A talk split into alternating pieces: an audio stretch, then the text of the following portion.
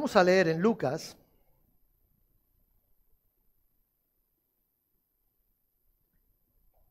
En el capítulo 12. Yo quiero aprovechar en esta mañana para, no sé, para animarte, para zarandearte si acaso un poco, para recordarte que, que debemos de estar listos, que debemos de estar preparados. ¿Sí? Escuchaba antes a, no sé si era Laura, ¿sí? Laura, está arriba, que decía que vienen tiempos malos, que vienen tiempos difíciles.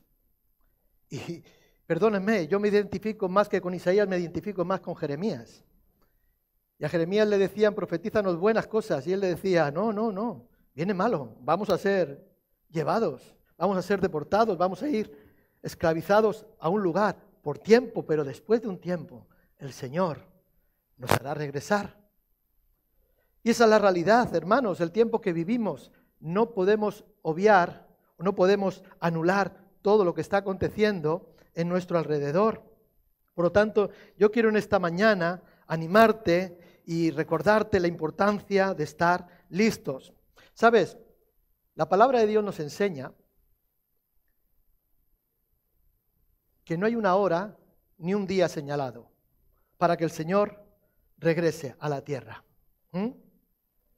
Ahora, si hay una verdad, Cristo regresará a la tierra. Amén. Todos los creyentes, por lo tanto, debemos de vivir, ese, vivir listos, preparados, para que cuando llegue ese día, pues el Señor nos halle preparados. Y que vivamos con ese anhelo, con esa esperanza, ¿verdad? Con esa eh, expectación de que ya está. Porque es como si ahora corriésemos aquí un, toldo, unas cortinas, y ustedes empezasen a escuchar pequeños ruidos, mover, bueno, están ya los de la danza corriendo para aquí, preparándose. Hay un ruido, nadie sabe lo que está pasando, hay un velo corrido, pero se intuye que algo va a acontecer. Que algo va a acontecer. Y de repente se abre el telón y aparece Jersey, aparecen sus niñas, aparece Juan Daniel, y ahora yo que me he metido en un lío también, terrible. y empezamos a alabar al Señor. ¿Qué quiero decir?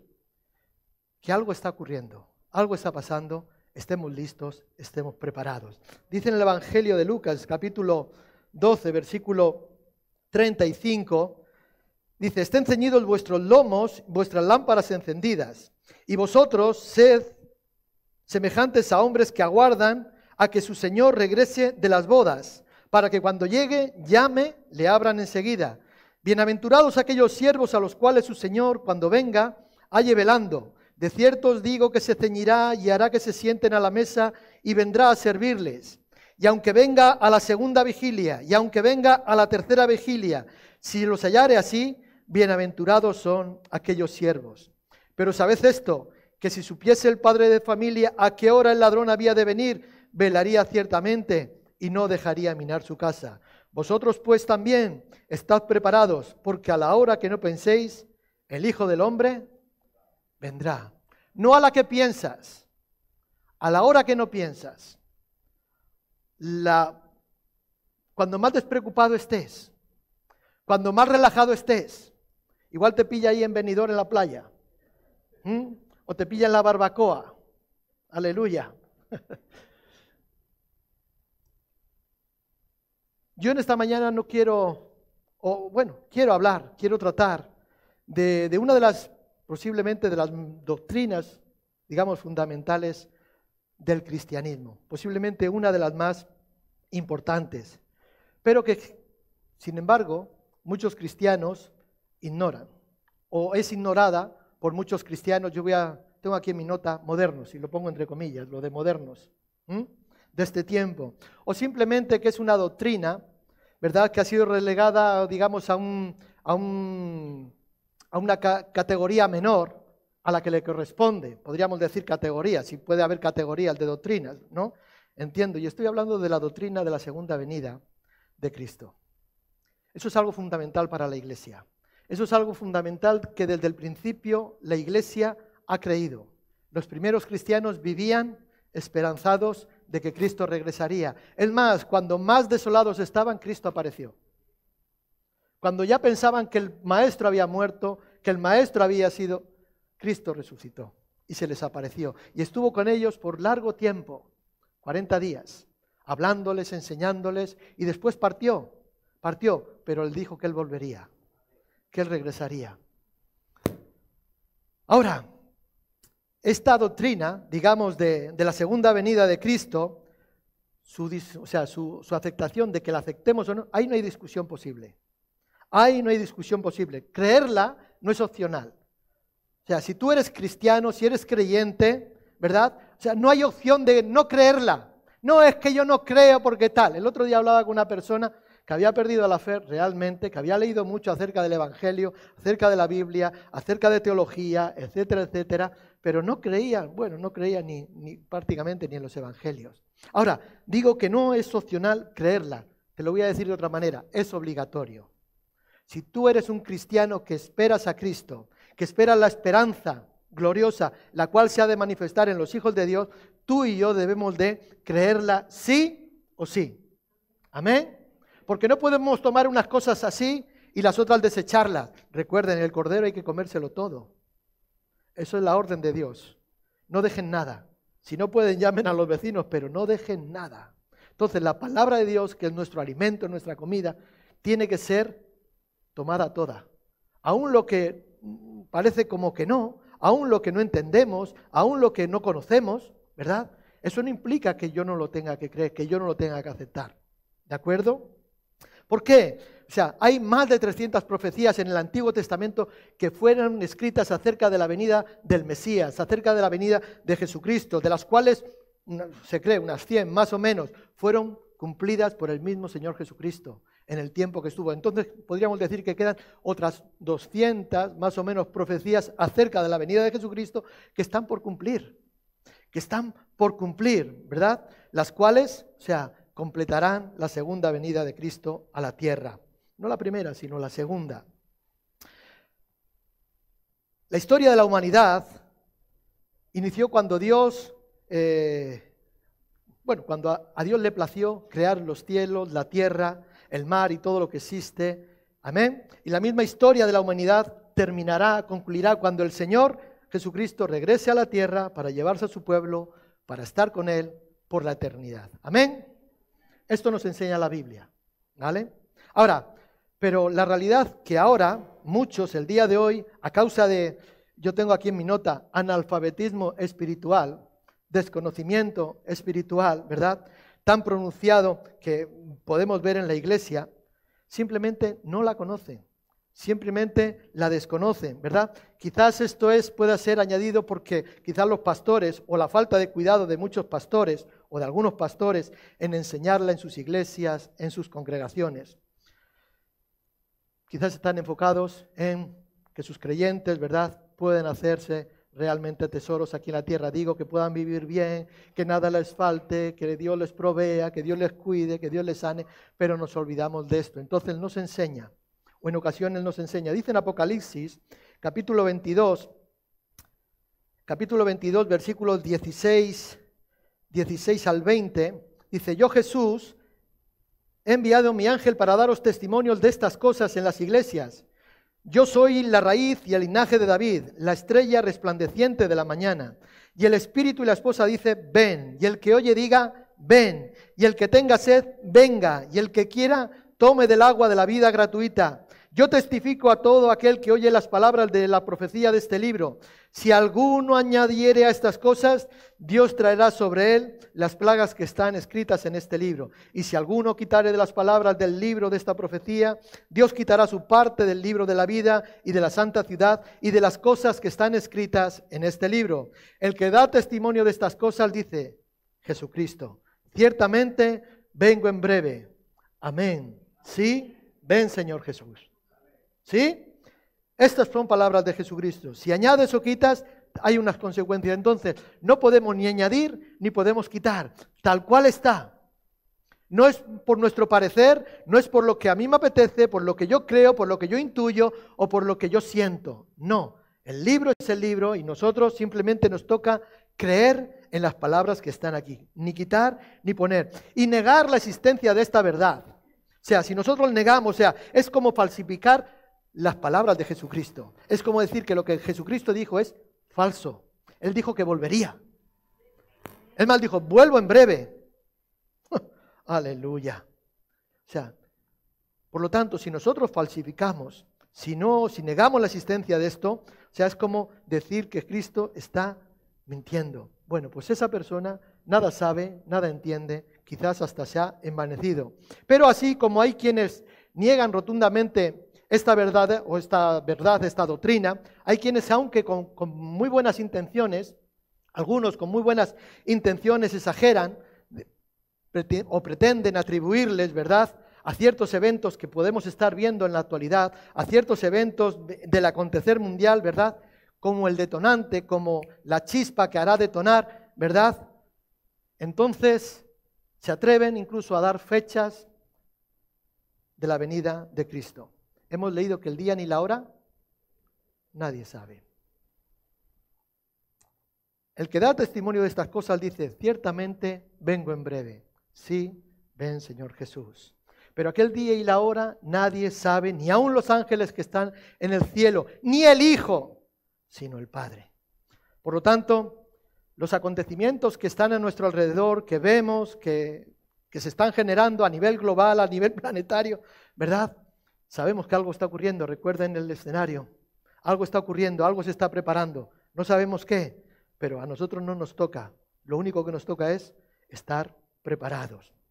¿verdad? Sí, porque hemos pasado, fíjate el coronavirus, nada más que salió el coronavirus, era entrar en internet y ya Cristo está aquí y vámonos a la iglesia, los templistas, ¿verdad? Como ya Cristo viene, pues ya no hacemos nada más. No, los escapistas, aquellos que dicen, como ya Cristo viene el arrebatamiento, pues aquí esperamos y no hacemos nada más. No, no, ahora con la guerra de Ucrania. Bueno, hay guerras en otros lugares también aunque esto esta, realmente tiene influencia. Es más, está generando un caos a nivel mundial planetario que es alucinante. Y nosotros, los cristianos, tampoco estamos exentos de padecer, de sufrir esas consecuencias. Porque Cristo dijo, ustedes están en el mundo. También dijo, no son del mundo. Yo los escogí del mundo. Entonces, ¿cuál es nuestra parte? Confiar en Él. Confíen, confíen, confíen. El mundo tendrá una aflicción, pero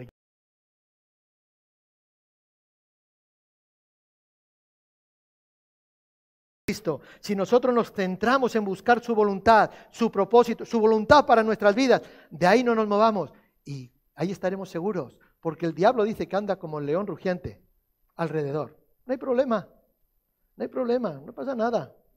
Ahora, como yo saque la patita, ¿eh? Sacas la patita, zarpazo que te crío, ese es el problema. Nosotros estemos donde tenemos que estar. Pero cuidado, Cualquiera que se atreva a estimar fecha, hora de la venida de Cristo, yo le digo en esta mañana, está mintiendo. Sin embargo, es una realidad y está claro que Cristo volverá. Él lo prometió, ¿verdad? Y ninguna de sus palabras jamás ha caído en saco vacío o en tierra, porque Él no es hijo de hombre para que mienta, ni hijo de hombre para que se arrepienta. Él lo que dice, lo cumple. Tú y yo a veces no cumplimos lo que prometemos, pero Cristo lo que dice, lo promete. Respondiendo Jesús, Mateo 24, versículos 4 en adelante, respondiendo Jesús, ¿verdad? Eh, les dijo, mirad que nadie os engañe, porque vendrán muchos en mi nombre diciendo, yo soy el Cristo, y a muchos se engañará. Y oiréis de guerras y rumores de guerra. Mirad que no os turbéis. La nueva traducción viviente dice, o sea, no te dejes llevar por el pánico. No se dejen llevar por el pánico, porque es necesario que todo esto acontezca. O sea, ya Cristo nos estaba advirtiendo, ya Cristo nos estaba diciendo, ¿verdad?, que, que iban a ocurrir cosas. Por lo tanto, debemos de tener paz. ¿Por qué? Porque Dios está en el total control de lo que está aconteciendo. Dice, pero aún no es el fin, porque se levantará nación contra nación, reino contra reino, habrá pestes, ¿verdad? Enfermedades infecciosas, el coronavirus, enfermedades contagiosas de gran mortandad, como hemos visto los últimos 30 años, ¿verdad? Que, están ocurriendo, etcétera, etcétera. Dice, eh, hambres y terremotos en diferentes lugares, y todo esto será principio de dolores. Principio de dolores. Principio de dolores. ¿Hay alguna embarazada aquí? ¿Hay alguna embarazada? Bueno, llegarán los dolores de parto, hermana. Pero bueno, oraremos para que te sea leve. Aleluya. Pero ¿qué ocurre? que eso anuncia. Los dolores anuncian. Los dolores anuncian que algo se aproxima, que hay un parto en ciernes, que algo va a, va a acontecer. Por lo tanto, Cristo decía, y esto será principio de dolores. O sea, la escritura no nos da fechas exactas para el regreso de nuestro Señor, pero sí nos alerta a mirar, a mirar algunas señales acerca de su regreso, acerca que, que nos van a indicar o que nos van a, a señalar, a dirigir acerca de lo que Él dijo que ocurriría antes de su regreso. ¿De acuerdo? O sea, muchos de los sucesos alrededor del mundo nos avisan para que nosotros estemos alerta, para que nosotros estemos ojipláticos, expectantes, mirando, discerniendo las señales de los tiempos, ser entendidos en las señales de los tiempos. ¿Por qué? Porque Cristo viene pronto a por los suyos y en lugar de estar asustados, o sea, estos son como advertencias amorosas, advertencias amorosas de Dios el Padre para sus hijos que esperan la manifestación gloriosa del Hijo de Dios que vendrá a por su iglesia. Por lo tanto, estemos preparados, preparémonos. Dios nos ama, Dios quiere lo mejor para nosotros. Ahora, ¿qué haremos? ¿Cómo utilizaremos esto? Dice a partir del versículo 29 del capítulo 24, e inmediatamente después de la tribulación de aquellos días el sol se oscurecerá y la luna no dará su resplandor y las estrellas del cielo caerán y las potencias de los cielos serán como vida. O sea, aquí como que está hablando acerca de señales de, del cambio en el planeta, no sé, la, temperatura, el fin de las estaciones tanto como lo conocemos. Dicen que, que, las estaciones, los que saben de esto, los que estudian estas cosas, yo no, pero dicen que las estaciones al final vamos a quedar en dos, dos, y o, van a ser muy marcadas. Ya, o sea, eh, primavera, verano, otoño, invierno, ya quizás como lo conocemos, no. O sea, dos estaciones.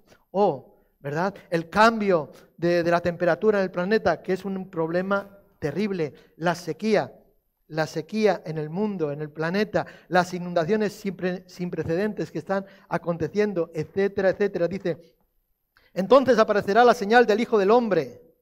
El Hijo del Hombre, así era reconocido Jesús, el Hijo del Hombre. O sea, es un título que la Biblia, la palabra de Dios da, el Hijo del Hombre se aparecerá en el cielo, y entonces lamentarán todas las tribus de la tierra, y verán al Hijo del Hombre viniendo sobre las nubes del cielo con poder y gran gloria, y enviará sus ángeles con gran voz de trompeta, y juntarán a sus escogidos de los cuatro vientos, desde un extremo del cielo hasta el otro. De la higuera aprended la parábola. Cuando ya su rama está tierna, brotan las hojas, sabéis que el verano está cerca. Así también vosotros cuando veáis todas estas cosas, conoced que está cerca, a las puertas de la higuera, aprended. Amén. La doctrina de la, de la segunda venida de Cristo es algo fundamental para nosotros, para la iglesia, para la iglesia por dos mil años. La historia de la iglesia es algo fundamental porque esta doctrina, esta creencia, digamos, esta palabra o sea, alberga esperanza para nosotros. Nos da esperanza, ¿sí? Porque a veces vivir es un rollo. Dicen los jóvenes, es un rollo. Otra vez alcohol. Eh, es un rollo. No, otra vez a trabajar, dicen algunos. Es un rollo. A veces vivir es un rollo, ¿sí? No, otra vez a la iglesia. Es un rollo. Otra vez el pesado del pastor hablando lo mismo. Es un rollo. A veces vivir, wow, otra vez enfermo, me duele la muela, uh, al dentista, no, tengo miedo del dentista. Es un rollo. Pero esta palabra, esta doctrina, esta enseñanza, alberga esperanza para la iglesia. Amén. Alberga esperanza. Recuerden, en el mundo tendrán aflicción, pero yo he vencido al mundo. No debemos verla como, como una doctrina o una enseñanza, digamos, escapista. ¿Saben lo que son los escapistas? Esos magos o esos eh, ilusionistas que de repente los meten ahí en una bañera y los atan con cadenas y le llenan de agua y de repente ponen la cortina y cuando abren la cortina unos segundos después ya no está. Se ha soltado las cadenas y ha salido de ahí. ¿No? No, no es algo que Cristo viene y ya nos vamos y ya está. No estamos hablando de, o, tenemos que verla como una doctrina escapista, ¿verdad? Ni que los cristianos somos cobardes. ¿Mm? que somos cobardes, que quieren que Jesús venga para que el Señor, o sea, los saque de este mundo y los problemas ya se acaben. No, tampoco la tenemos que ver así. Porque a veces nos dan ganas de bajar, Señor, Señor, que se pare el mundo, que me bajo. Pero no, tampoco la tenemos que ver así, como algo que decir, no, no, no, no, que el Señor venga y me voy ya porque esto no lo aguanto. Esto no... debemos de verlo así. O sea, es una doctrina, una enseñanza, debemos verla como que Dios tiene el verdadero control, el total control de lo que está aconteciendo en el acontecer de los tiempos. Y la seguridad de que nosotros estamos plenamente en sus manos, que Él nos lleva en el hueco de sus manos, que somos sus hijos amados, que somos su esposa amada. Amén. Y Él nos cuida y Él nos lleva. Por lo tanto, hay una seguridad plena de sentirnos en las manos del Señor, como aquel bebé tan bonito que está allí en el rincón, segura en los brazos de su madre. ¿Eh? Sí, ríete. ¿Ya cómo se ríe? pero para muchos cristianos simplemente parecen ser indiferentes a esta realidad como que no les compite, como que no les interesa, como que con ellos no va, con que su tipo de cristianismo no les afecta todas estas cosas, ¿verdad? Porque de alguna manera les genera, digamos, eh, en sus mentes, en sus pensamientos, eh, especulación y a veces, aparte de especulación, controversia, ¿verdad? O sea, mm, no entienden, ¿no? Y se encuentran o la ven o lo tratan como de poco valor práctico en el día a día. Amén. Aleluya. Hay muchos cristianos que están tan centrados en sus asuntos terrenales, casarse, tener una carrera, tener una casa, tener un buen negocio, tener un empleo, tener una familia, etcétera, etcétera, etcétera. Que se enfocan en las cosas de aquí y pierden el interés en la segunda venida. Nuestro tiempo es escaso, iglesia. Nuestro tiempo es escaso. A veces les suelo ilustrar de esta forma. Bueno, no lo voy a quitar porque va a pegar un pitido. Imagínense el cable. ¿Se puede quitar? Imagínense este cable, llega hasta allí, está conectado. Este cable representa la eternidad. La eternidad. Desde la eternidad hasta la eternidad. ¿Sí? Nuestra vida representa lo que este clip, lo que este conector, o sea, un poco, en toda la eternidad, porque este cable es, vamos a decir que es infinito, va, hasta allá. Y resulta que nosotros estamos más preocupados de cómo pasar este tiempo, de que cómo pasar el resto de la eternidad. Estamos mirando cómo vamos a pasar los días de nuestra vida, que son como neblina. Este tiempo, este poquito, este corto espacio de tiempo, que en cómo vamos a pasar y dónde vamos a pasar la eternidad. Por lo tanto, para mí, o para algunos, perdón, no es práctico la segunda venida de Cristo. ¿Por qué? Porque estoy más interesado en con quién me voy a casar. ¿A dónde iré? ¿Me voy de vacaciones? ¿No me voy de vacaciones? Pastor, que me voy de vacaciones, que no cuente conmigo, me dicen algunos. Digo, vale, ya, ya volverás, ya volverás. Aleluya. Dice Santiago capítulo 4, eh, leo la traducción lenguaje actual, dice, escúchame ustedes los que dicen, hoy o mañana iremos a la ciudad y allí nos quedaremos todo un año y haremos buenos negocios y ganaremos mucho dinero. ¿Cómo pueden hablar así cuando ni siquiera sabe lo que va a suceder mañana? ¿Cómo pueden hablar así si, si ni siquiera saben lo que va a suceder mañana? Su vida es como neblina, aparece por un tiempo y luego desaparece. Algunos ahora mismo las gafas que tienen con la mascarilla se les están nublando, ¿a que sí? Y de repente hacen así y desaparece. Bueno, pues esa es nuestra vida. Esa es nuestra vida, neblina. Esta vida es como el vapor, es fugaz, es rápida. Tan pronto como llega, se desvanece. Por lo tanto, o sea, eh, eh, lo que acumulemos, los trabajos, el dinero, eh, bueno, no sé, el coche, la casa, la esposa, los hijos, los novios, las novias, lo que sea. O sea, de nada vale. Aquí se va a quedar. Ah, ¿Qué es necesario? Sí. Bueno, va a quedar señorita. No, no, por favor. Señor, retrásate un poco, dicen algunas, o algunos también por lo menos. Esa es la vida, la vida que importa poco, pero la vida que realmente importa es la vida que Cristo nos ofrece. Dios ha planeado para cada uno de sus hijos un futuro, un futuro pero mucho más bendito, mucho más relevante, mucho más glorioso cuando Cristo regrese a por su pueblo, a por su iglesia. Y esto va a ser más que cualquier beneficio terrenal que tú y yo podamos esperar en vida. Amén. Porque esta, o sea, por esta razón, vivir ignorando la segunda, la doctrina de la segunda venida de Cristo, resulta desobediente e insensato.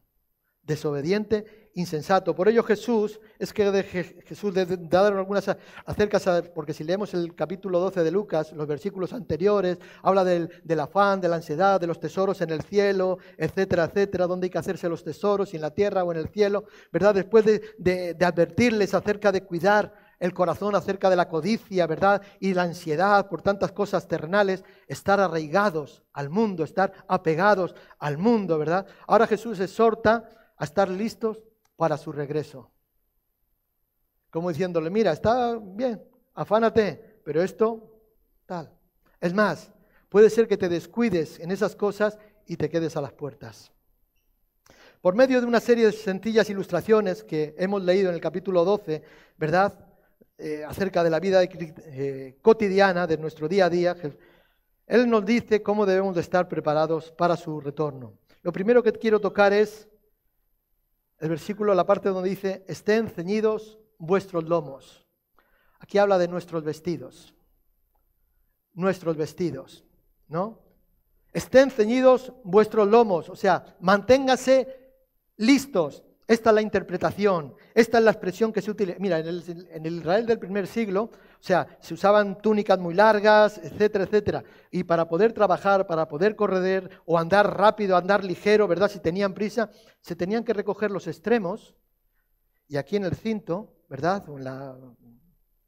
se lo sujetaban para poder, porque si no, o tropezaban o caía o les limitaba a. Entonces, la idea es esa, tomar la túnica recogerla para poder estar ligeros, etcétera, etcétera. Es como la expresión que utilizó Dios allí en, Egipto para los israelitas. ¿no? Estén listos, estén preparados, porque en cualquier momento les voy a sacar de aquí. En cualquier momento vendré y voy a sacarle de aquí. O sea, es una señal de alerta, de estar preparados, de estar listos en cualquier momento. La noche antes de la liberación de Israel de mano de los egipcios, de los egipcios, ellos comieron la Pascua y comeréis así, ceñidos vuestros lomos, vuestro calzado en vuestros pies y vuestro bordón en vuestra mano, y lo comeréis apresuradamente. Es la Pascua del Señor. Amén. Tenemos que estar listos y preparados porque es inminente, en cualquier momento. El día y la hora nadie lo sabe, pero a ti y a mí lo único que nos corresponde es estar preparados, porque esa es la recomendación bíblica, estar preparados, teñidos vuestros lomos, remángate, toma la bolsa, el, el equipaje de mano, no hay más. Equipaje de mano, porque en el avión en el que nos vamos no hay para mucho más. Y para salir corriendo lo demás va a ser estorbo. Estemos preparados. El pueblo de Israel tenía que estar listo cuando Dios los sacara de Egipto. O sea, no podían pensarlo, no podían esperar, o sea, eh, esperar que o tomarse un tiempo, etcétera, etcétera. En cualquier momento el Señor los libertaría, los libraría. Y ellos tenían que estar simplemente preparados, listos, ¿verdad? Sin nada que los arraigara a la tierra, sin nada que los ate a la tierra. Y nosotros tenemos tantas posesiones que ¿cómo me voy a ir? ¿Cómo me voy a ir? Y fíjate la casa. ¿Y el coche, Chomi? Madre mía. Esto no lo van a cuidar. Si yo me voy, esto no lo cuidan. ¿Qué va? Me lo llevo. Yo vi una vez que a uno enterraron con el coche, se quería con el coche.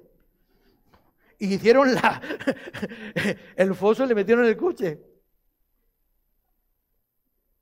No sé si los coches, los coches se lo comen también los gusanos, pero ahí está.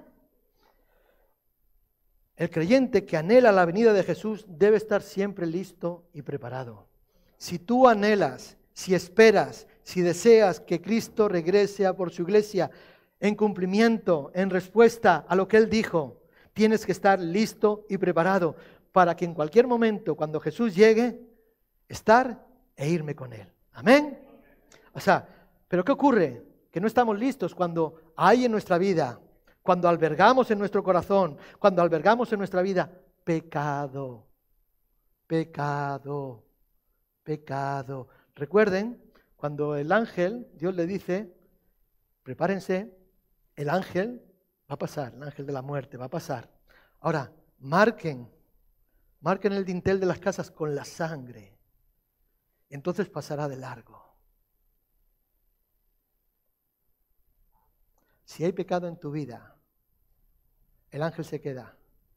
Porque la paga del pecado es muerte. La falta de perdón, el orgullo, la envidia, la amargura, el amor a las cosas del mundo, el amor al dinero, etcétera, etcétera, y tantas cosas, ¿verdad? Nos atan a esta tierra, nos atan a este mundo. Entonces, más que esperar que Cristo venga, que es una necedad, estamos esperando que esto se alargue para disfrutar más de la vida. Pastor, ¿qué me está diciendo? ¿Que es malo disfrutar de la vida? ¿Disfrutar de las bendiciones que tú traes a mi vida? No, no te estoy diciendo eso. ¿Me estás entendiendo? No me entiendas con tu mente carnal, entiéndeme con tu mente espiritual. Estamos hablando de otra cosa. Estamos hablando de esperar a Cristo. El pecado nos aparta del Señor y nos ata al mundo. Imagínate que Cristo viene y estás atado al mundo. ¿Cómo te vas? Eh, espera, cariño, que me voy, espera. Y, y cariño se va y yo estoy atado. No. ¿Por qué? Porque estamos atados. No, no tiene que haber nada. Estemos preparados, listos, porque Cristo viene pronto. Cristo viene pronto. Estar listo significa despojarnos del pecado y del peso que nos asedia y correr con paciencia la carrera que tenemos por delante, puesto los ojos en Jesús, el autor y consumador de la fe. Amén.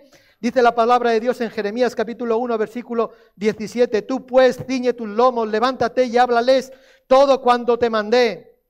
El profeta Jeremías, capítulo 1, versículo 17 y 18. No temas delante de ellos para que no te haga yo quebrantar delante de ellos. Porque he aquí que yo te he puesto en esta ciudad como ciudad fortificada, como columna de hierro y como muro de bronce, contra toda esta tierra, contra los reyes de Judá, sus príncipes, sus sacerdotes y el pueblo de la tierra. Cuando Dios llamó a Jeremías al ministerio, el mensaje que iba a llevar no era un mensaje nada popular. No era un mensaje agradable a los oídos de la sociedad de aquel tiempo en Israel. No, porque les estaba diciendo que van a ser deportados, que va a venir Putin y los va a llevar a Rusia. No, no era popular, no era popular. Pero él le dice, haz lo que te digo, haz lo que te he mandado, transmite el mensaje que te he mandado, porque es así. Ahora, el mensaje no acababa ahí en cosas malas, decía, no, pero después de un tiempo, el Señor os hará regresar y volveréis. Y volveréis y regresaréis. O sea, no era un mensaje popular que los reyes y la gente de la ciudad quisieran escuchar. Sin embargo, o sea, el mandato de Dios fue, prepárate, estate listo y ve a hacer lo que yo te he mandado. Y ve a hacer lo que yo te he mandado. igual que nosotros. Igual que nosotros. Nosotros tenemos que estar listos y preparados. Y mientras tanto, hacer lo que Cristo nos ha llamado. Ir a las calles a evangelizar ¿verdad? Predicar el nuevo, abrir nuevos puntos de misión, ¿verdad? Extender misiones por el mundo, etcétera, etcétera. Predicar el Evangelio a toda criatura. Mientras tanto, sí, tenemos que hacer eso y no podemos detenernos. Que cuando el Señor venga, regrese, nos halle con las manos puestas en el arado, sin mirar atrás, como aquella mujer que se quedó como una piedra. ¿Recuerdan la mujer de Lot? Como una piedra. Oh Señor, Jeremías estuvo listo, él ciñó sus lomos para cumplir el mandato de Dios para él. Cuando Jesús nos dice, ciñe tus lomos, lo hace en dos sentidos. Primero debemos de estar preparados en todo momento para su inminente, inminente regreso. Y dos, al mismo tiempo debemos de estar rindiendo todo el servicio que Él desea de nosotros.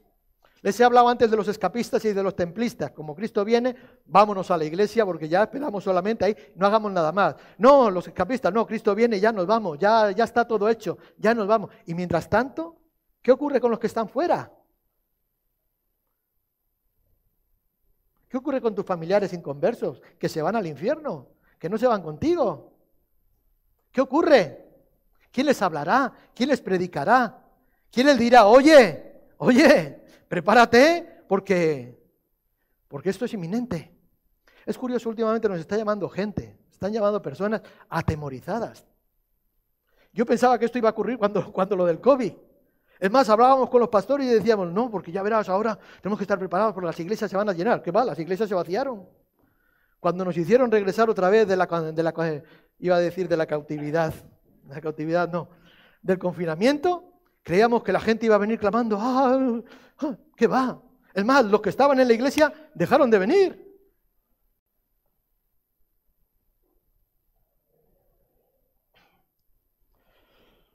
Dejaron de venir. No, no, la separación, tal. No, tenemos limitación de aforo. Bueno. ¿Te acuerdas, Paula? Oh, Señor. Pero ahora es algo curioso. Ahora la gente me está llamando atemorizada. Es que me ha dicho tal persona que esto se acaba. Que esto se acaba. ¿Y qué va a pasar? ¿Y qué va a ser? Claro, están preocupados por lo que, por su vida aquí, terrenal. No, no, no. Cristo viene y así que ponte a cuentas con Él, arréglate con Él, búscale, porque si no te quedas aquí y esto va a ser fuerte, fuerte. Y vuelvo a repetir, nosotros no estamos exentos de recibir el daño, de pagar las consecuencias que el hombre, nosotros, el hombre, la humanidad, ha generado por sí sola. ¿Sí? Y el tiempo se acaba. Y el tiempo se acaba. No estamos exentos, pero si nosotros permanecemos donde Dios quiere que estemos, allí nada os dañará. Nada os dañará. Amén. Dice, ceñidos vuestros lomos y vuestras lámparas encendidas. Vuestras lámparas encendidas. ¿Cuánto de preparado estás? ¿Cuánto de preparado estás? Las lámparas tienen solamente ¿Qué función tienen? ¿Cuántas funciones tiene la lámpara? Yo creo que solamente tiene una. ¿Cuál es? Dar luz. Las lámparas solamente tienen esa función. Ahora las hacen muy de diseño, muy full, muy cool, muy así, muy modernas, que son muy bonitas, pero no alumbran nada. Al final tienes que ir a la Ikea a cambiar bombillas de esas baratas que alumbran más y ponerla porque si no, no alumbran. Pero son muy bonitas, eso sí queda muy cool. No, no. La lámpara es el único propósito, la única función que tiene es dar luz. Y es por medio de la luz que nosotros conocemos el Evangelio. Es por medio de la luz que nosotros se nos ha iluminado, no que somos unos iluminatis, no, que se nos ha iluminado el Evangelio. ¿Cuál era nuestra condición antes de conocer a Cristo? ¿Cómo estábamos? ¿Cuál era el plan de Dios, el plan redentor de salvación para el hombre? ¿Sí? Ahí vemos los hermanos del evangelismo cómo lo predican y lo enseñan desde la caja roja, en las calles, etcétera, etcétera. ¿Eh? La doctrina de la cruz. Gloria al Señor. ¿Cuál es nuestra esperanza en la eternidad? La luz. La luz nos ha revelado todo eso, nos enseña todo eso. Por medio de la luz de la palabra de Dios tenemos conocimiento. La luz, la palabra es la que alumbra nuestro camino. Eso dice el Salmo. Tu palabra es lumbrera mi camino. Tu palabra es lumbrera mi camino. Esperar en Cristo Jesús, esperar la venida de Jesús no significa que debemos de vivir como, o sea, en la ignorancia, en la mediocridad espiritual. No, debemos de conocer la palabra de Dios, porque la palabra nos enseña y nos alumbra. Y nos alumbra. O sea, no es para, para pasar de largo de las verdades espirituales que están escritas en la Biblia y seguir viviendo a oscuras, como viven muchos que desconocen. No, yo te digo en esta mañana, te lo voy a recordar, Cristo viene pronto. La palabra lo dice, lo hemos leído. Hay señales, entonces créelo. Dice Mateo, Mateo 25, 1 en adelante.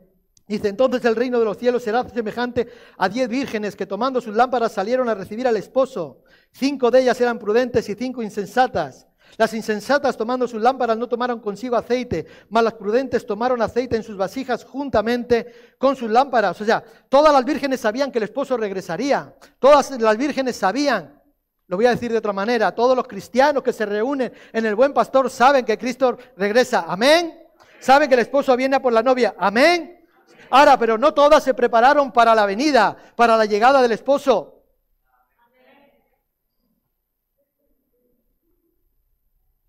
Esa es la realidad. Porque al final todas se durmieron. ¿Sí? Dice, o sea, todas tenían lámparas, pero no tenían aceite. ¿No? O sea, es como que decimos, podemos tener conocimiento de la palabra. Puedo leer palabra. El otro día hablaba con, un señor allí en la piscina y, y tenía conocimiento, mucho conocimiento. O bueno, aparentemente parecía que tenía mucho conocimiento. Yo creo que es aparentemente la realidad. Mucho conocimiento. Pero ¿qué ocurre? Sin el Espíritu Santo, que simboliza el aceite.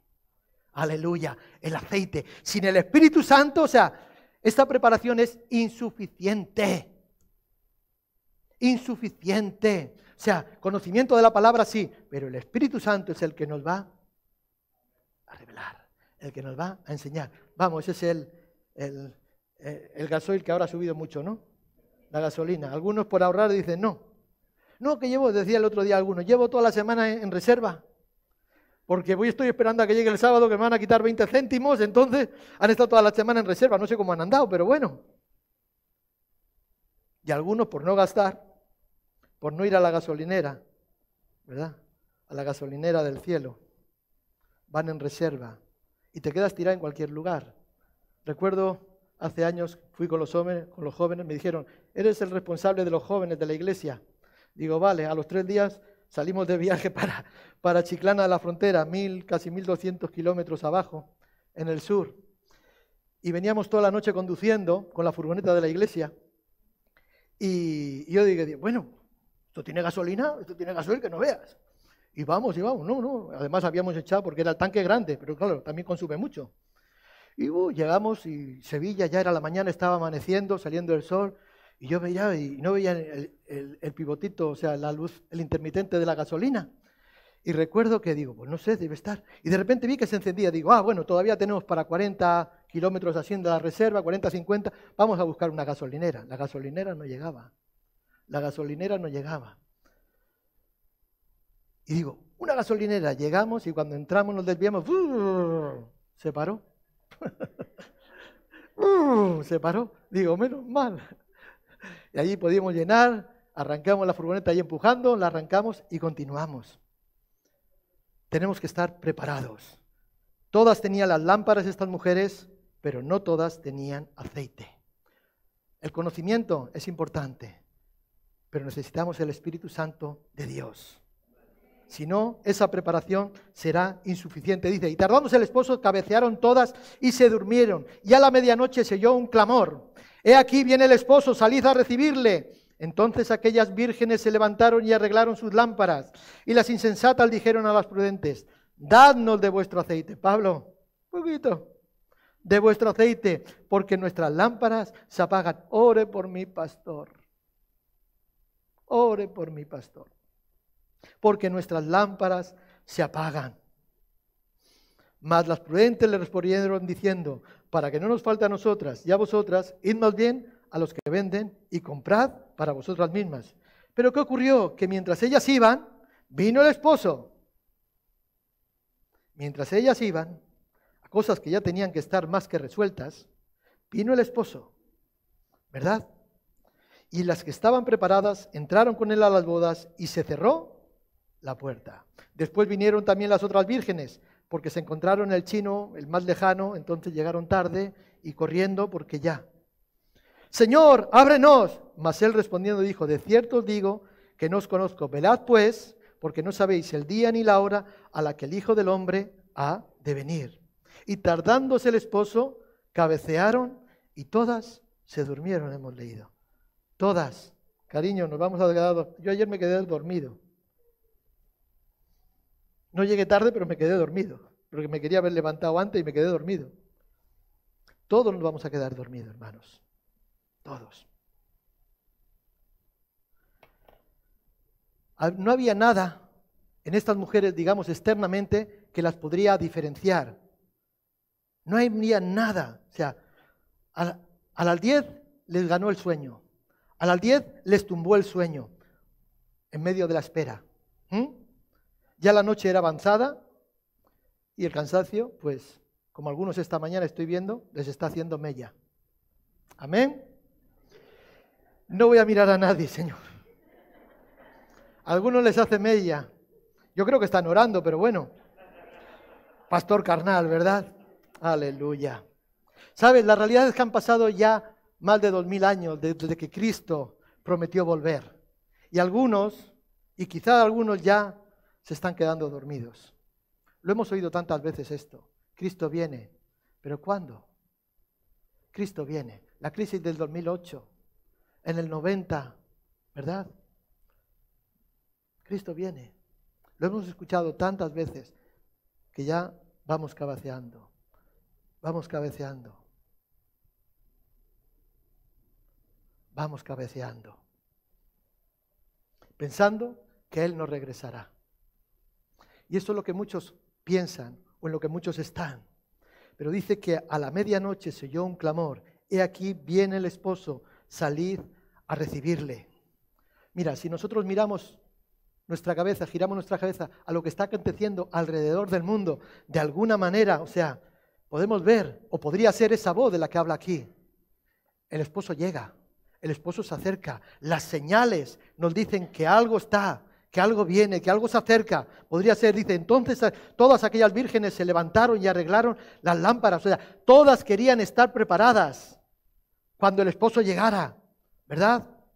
Las insensatas, pero no quisieron pagar el precio de ir a por aceite, pero sí querían, o sea, sin esfuerzo, tener la misma recompensa, entrar a las bodas.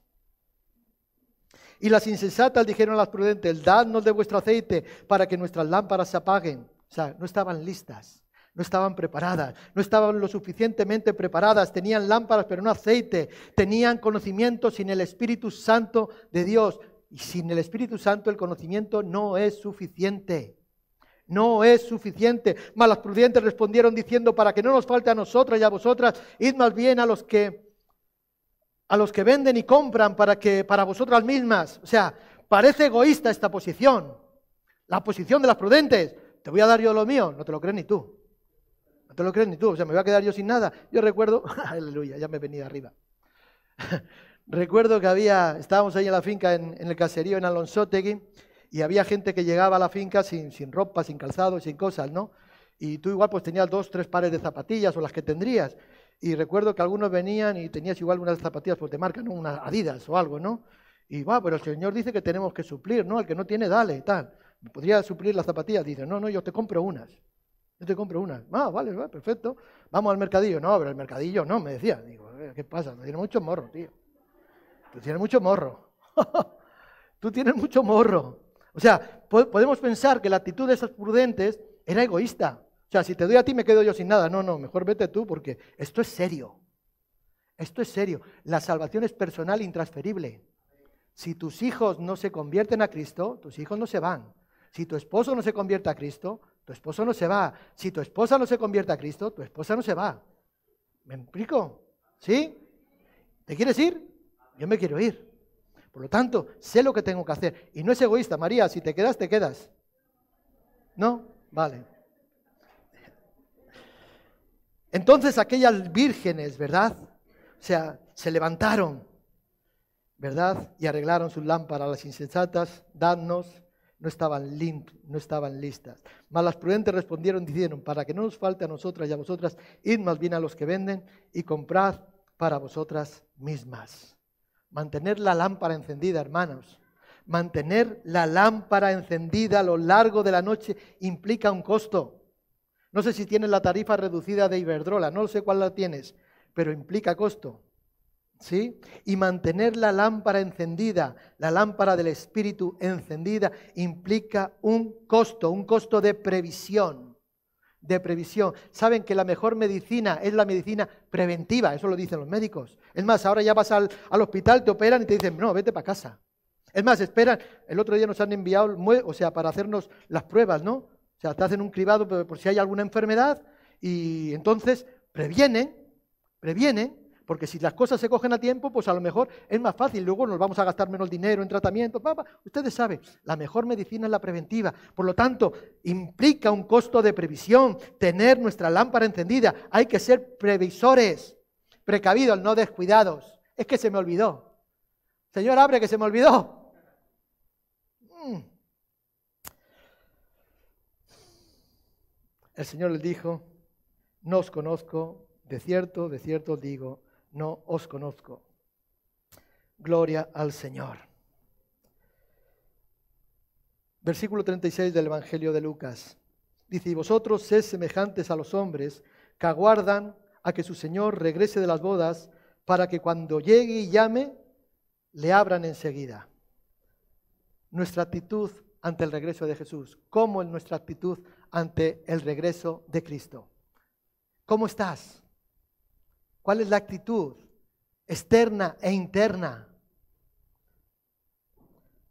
¿Sabes? Las bodas en la antigüedad duraban, mientras hubiese vino, comida y tal, siete días, seis días. Hoy en día duran una tarde y poco más. Mira, el sábado que viene vamos de boda. Aleluya. Las viudas podían comenzar, ¿verdad? Y una vez que comenzaba, mientras hubiese vino, hubiese comida, podían alargarse siete días o, dependiendo de la cantidad de invitados y de comida que, hubiese, podía durar el tiempo que, que fuese. Los siervos del Señor, de la casa que había sido invitado a la boda, tenían el deber de estar pendientes de su regreso.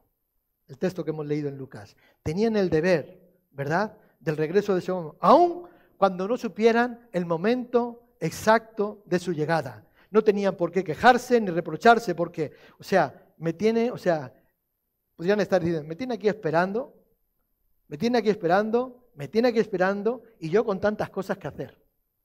Y yo pregunto, ¿y a la noche qué tienes que hacer más que dormir? Estos no tenían queja, sino que le recibían con alegría y con respeto, incluso con antorchas encendidas si era de noche cuando el esposo llegaba. Versículo 8 dice, tened también vosotros paciencia y afirmar vuestros corazones, porque la venida del Señor se acerca. Versículo 37, mirad cómo el labrador espera precioso cuando venga y halle velán, eh, eh, espera el precioso. ¿Qué pasa aquí? Sí, cuando venga y os halle velando, de cierto os digo que se ceñirá y hará que se sienten también a la mesa y vendrá a servirles. El Señor no dejará sin recompensa a aquellos que esperaron pacientemente su regreso. Yo quiero la recompensa. Para esto voy a ser un poco egoísta. Yo quiero la recompensa.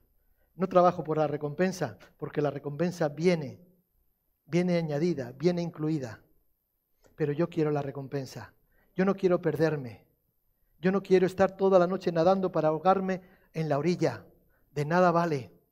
Yo quiero la recompensa y el Señor no dejará sin recompensa a aquellos que esperan pacientemente su regreso, pero hay una condición para recibir esa recompensa. ¿Cuál es? Velar. Velar. Velar. La actitud de velar implica estar alerta todo el tiempo, con los sentidos despiertos, estar alerta. No se trata de tener una vida de perfección, digamos, total, porque no somos perfectos. Bueno, alguno aquí sí, yo no. No somos perfectos, ¿verdad? No se trata de eso, no se trata de que abandones a tu esposa, a tu familia y nos vayamos a vivir al monte solos, ¿verdad? Allí apartarnos para que nada nos afecte. Una vida se encuentra, o sea, que se encuentra velando, que se encuentra eh, pendiente, alerta, ¿verdad? Es una vida que continuamente está viviendo en arrepentimiento por causa de su pecado. ¿Para qué? Para que el pecado no apague la lámpara. Eso es lo que dice Apocalipsis. Deja, si no voy a venir a donde ti, te voy a quitar tu candelero. Deja hacer lo que haces. O sea, por lo tanto, confiemos plenamente en Dios. Pongamos en práctica la fe, es decir, o sea, no nos dejemos llevar por las circunstancias que nos rodean, por lo que se escucha o por lo que percibe nuestro sentido, lo que siento, lo que no siento. No, o sea, sino podamos entender que Dios tiene total, total control y nuestra confianza tiene que ser completa en Dios y que nosotros debemos de consagrarnos cada día para vivir en mayor santidad en mayor santidad, apartándonos de las cosas que desagradan a Dios, porque hay muchas cosas que desagradan a Dios, que a ti no te desagradan y que aparentemente no son malas, o por lo menos nos justificamos de esa forma, bueno, todo me es lícito. Sí, sí, pero es lo segundo, no todo te conviene, porque a lo mejor eso te va a hacer errar y muchos hierran por esa confianza por ese relajamiento. No importa dónde estés, desde tu casa, de tu trabajo, de tu escuela, desde ahí puedes esperar el regreso de Jesús. Daniel lo esperó en medio de la ciudad entregada al pecado en Babilonia. ¿Recuerdan? Daniel vivía en medio de idolatría, en medio de pecado, y ahí esperó. Esperó, Pablo esperaba incluso desde la cárcel, Juan, el apóstol Juan, desde el exilio. Y en aquel exilio Dios le dio la visión maravillosa del final de los tiempos. El Apocalipsis, ¿sí? que tenemos ahí escrito. De cierto, de cierto os digo que se ceñirá y hará que se sienten a la mesa y vendrá a servirle. Qué hermosa promesa tenemos en él. Iglesia, ¿te imaginas Jesús sirviéndote? Madre mía. ¿Has pensado esto? Jesús sirviéndonos. como lo hizo con Pedro. ¡Wow! El Señor en su regreso nos permitirá sentarnos a la mesa y participar de su cena junto con Él. ¿Mm? ¿Qué mejor servicio que ser invitados al banquete de las bodas del Cordero? Aunque venga la segunda vigilia, aunque venga la tercera vigilia, si los hallare así, bienaventurados son aquellos siervos. Amén. Siervos diligentes, los que en verdad aman al Señor, estarán el tiempo necesario para su regreso. Versículo 39, pero sabed esto, que si supiese el padre de familia que ahora el ladrón ha de venir, velaría ciertamente y no dejaría minar su casa. O sea, Jesús está utilizando el ejemplo de un padre de familia que está pendiente de su casa, lo que más le importa, su familia, ¿verdad? El ladrón nunca avisa cuando viene a robar, nunca avisa cuando viene a robar, no te deja una, una, nota, un mensaje de WhatsApp, no, no te deja nada, simplemente se presenta cuando menos te lo espera y te deja sin nada. ¿eh? O sea, en el momento más inesperado es cuando llega.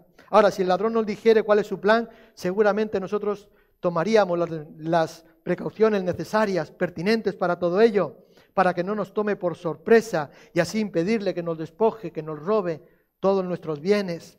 ¿Mm? Yo creo que si el Señor nos hubiese avisado, ¿te imaginas que no, yo vengo, ¿qué día es hoy? Hoy es 3, 3 eh, del 4 del 2022. Yo voy a venir el 4 del 4 del 2022. ¿Te imaginas? ¿Qué hubiésemos hecho? ¿Cuál sería la actitud? ¿Cuál sería la actitud?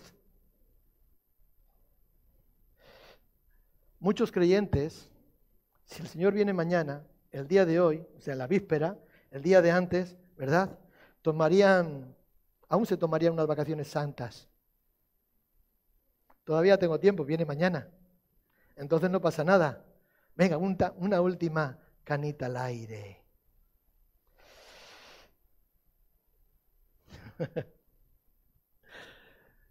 es el elemento de la sorpresa que tiene el ladrón, lo que hace efectivo su éxito. El ladrón para que tenga éxito es la sorpresa, es la inoportunidad, es cuando menos te lo espera. Si sabe cuándo viene, te están esperando. ¿Sí? Les iba a contar una historia, pero no se la va a contar porque se van a escandalizar, así que no se la cuento. Primera Tesalonicenses, terminamos. Gloria al Señor. Porque vosotros sabéis perfectamente que el día del Señor vendrá así como ladrón en la noche, que cuando digan paz y seguridad vendrán sobre ellos destrucción repentina como los dolores de la mujer encinta y no escaparán. Mas vosotros, hermanos, no estáis en tinieblas para que aquel día os sorprenda como ladrón. O sea, es ahí la importancia de conocer esta doctrina de la segunda venida para los verdaderos creyentes. Cada creyente debe estar preparado para la venida de Jesús, como si fuera a suceder ahora, en este momento, quizás cuando salgamos, quizás de regreso a casa, quizás esta noche cuando duermes y no te has despedido de tu esposo, de tu esposa. Es igual, nos vamos con Él. ¿Mm? Escribe al ángel, Apocalipsis 3 de la iglesia de Sardis, el que tiene los siete espíritus de Dios, las siete estrellas, dice esto, yo, con otro, yo conozco tus obras, que tienes nombre de que vives y estás muerto. Sé vigilante y afirma las otras cosas que están para morir, porque no he hallado tus obras perfectas delante de Dios. Acuérdate pues de lo que has recibido, oído y guárdalo, y arrepiéntete, pues si no velas, vendré sobre ti como ladrón y no sabrás a qué hora vendré sobre ti. Amén. La gracia y la misericordia de Dios ha sido tan abundante, tan abundante. El Señor ha tenido la paciencia de esperar para que muchos vuelvan y se vuelvan al arrepentimiento y se vuelvan a Él. Es una advertencia para el arrepentimiento, hermanos. Es una, una, advertencia para el arrepentimiento, amigo que nos estás escuchando, de dejar atrás ya de una vez todas las cosas que, o sea, con las que seguimos cargándonos, agobiándonos, ¿verdad? Y que nos impiden vivir la vida para Cristo. O sea, seguimos en la vida vieja. Aunque predicamos, la vida vieja pasó. Todas son hechas nuevas. Por lo tanto, no vivamos como antes, vivamos la, la esperanza. Gloria al Señor. Vosotros pues también estad preparados porque la hora que no penséis el Hijo del Hombre vendrá. Estar alerta desde que comienza el día, el día que Dios nos salvó. Amén. Desde ese momento tenemos que estar alerta o debíamos de haber estado alerta. Y si no estás alerta, estate alerta. Tú eres responsable, cada creyente somos responsables de limpiar, de estar listo nuestro vestido y de esperar a Jesús. Esa es nuestra responsabilidad.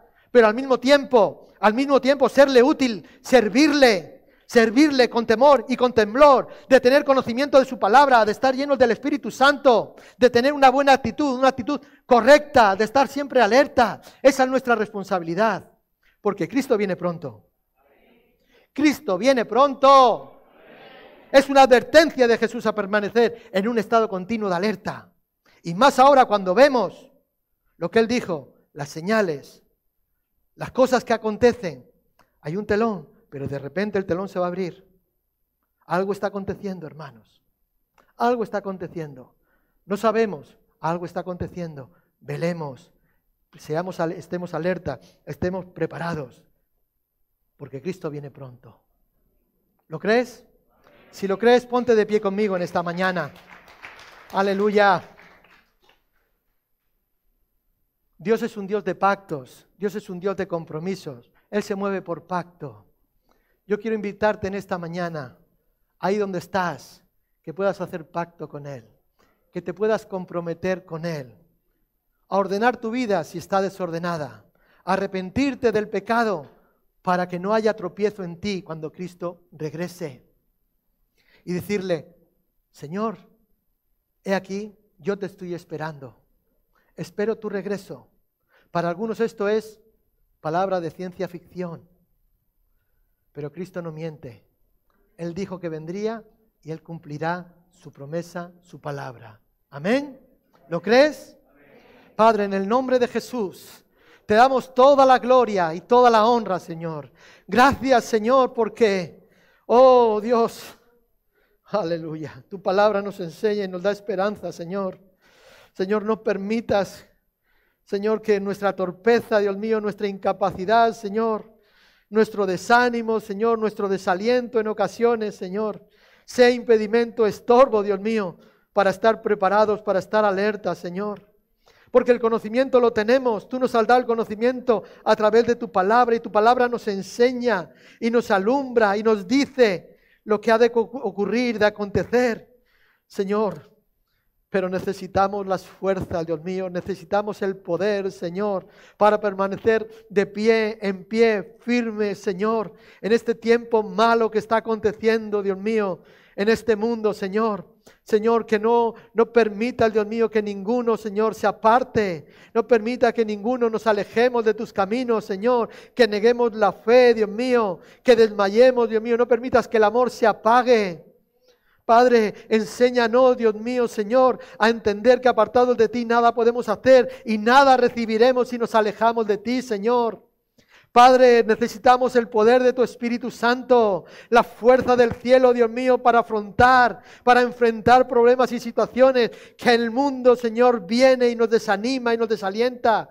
Padre, pero sabemos que en ti, Señor, está la respuesta. Por eso confiamos en tu palabra, por eso nos fiamos de tu palabra. Señor, con temor y temblor, sabiendo que tú dijiste que regresarías.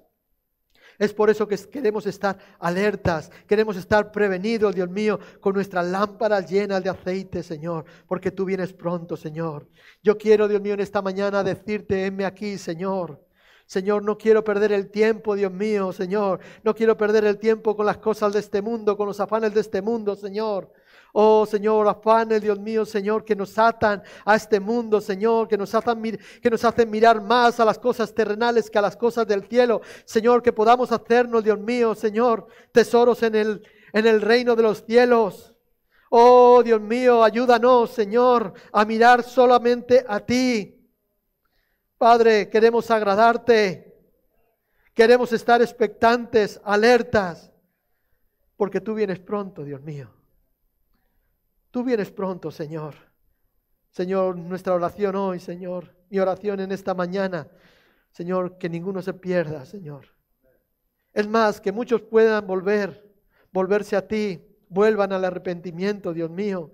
Señor, aquellos que quizás un día caminaban, pero que ahora no caminan, Señor, hazlos regresar, Dios mío. Señor, reconcílialos, Señor. Aquellos, Dios mío, Señor, que aún no te conocen, Señor, hazlos volver a ti, Señor. Hazlo, Dios mío, Señor, que regresen a ti, porque tu brazo no se ha cortado, sigue salvando, sigue rescatando almas. Padre, en el nombre de Jesús, hazlo, Dios, hazlo, Señor.